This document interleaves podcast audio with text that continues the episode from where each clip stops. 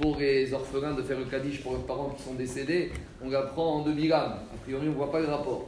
Bilam, tout à la fin, avant de partir, de retourner chez lui, il a dit à Balak Tamot nafshi mot yesharim. J'ai qu'un souhait, c'est de mourir comme yesharim. Yesharim en hébreu, c'est-à-dire des gens droits. Donc il a souhaité de mourir comme les gens droits du peuple juif. Je n'ai qu'une envie, il a dit Tamot nafshi, que je puisse mourir, mot yesharim, comme ces yesharim, comme ces gens droits du peuple juif. Et on ne comprend pas le rapport. Qu'est-ce qu'il a souhaité? C'est quoi cette histoire de Yesharim, de droiture, par rapport à la mort de Bilam Il explique au frère du Maral de Prague, il a dit c'est quoi le mot Yesharim? Quand on prenait les lettres du mot Yesharim, il y a quoi? Il y a le Yud, il y a le Shin, il y a le Resh, il y a le Yud, il y a le Mem. C'est quoi le Yud? Shin, Resh, Mem, c'est Yehe, Sheme, Rabba, Mevora. Et il reste un Yud, ça veut dire Beminyan.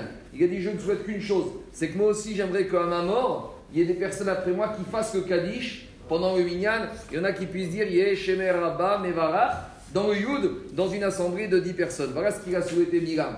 Donc, à je ne vais pas convaincre ici, tout le monde est convaincu, mais si déjà Milam il a compris l'importance qu'à sa mort, il y ait des personnes qui puissent dire de Kaddish et Gunishmato pour l'élévation de son âme, Kalvachomer, que si c'est le message d'un goy comme il faut sensibiliser les personnes, mais quand il y a des situations difficiles, que les gens qui sont Niftarim, ils aient droit à un Kaddish qui soit dit Esheme Rabba Mevarach dans une assemblée de 10 personnes. Voilà, je rappelle ce soir également à 20h avec Sefer Torah.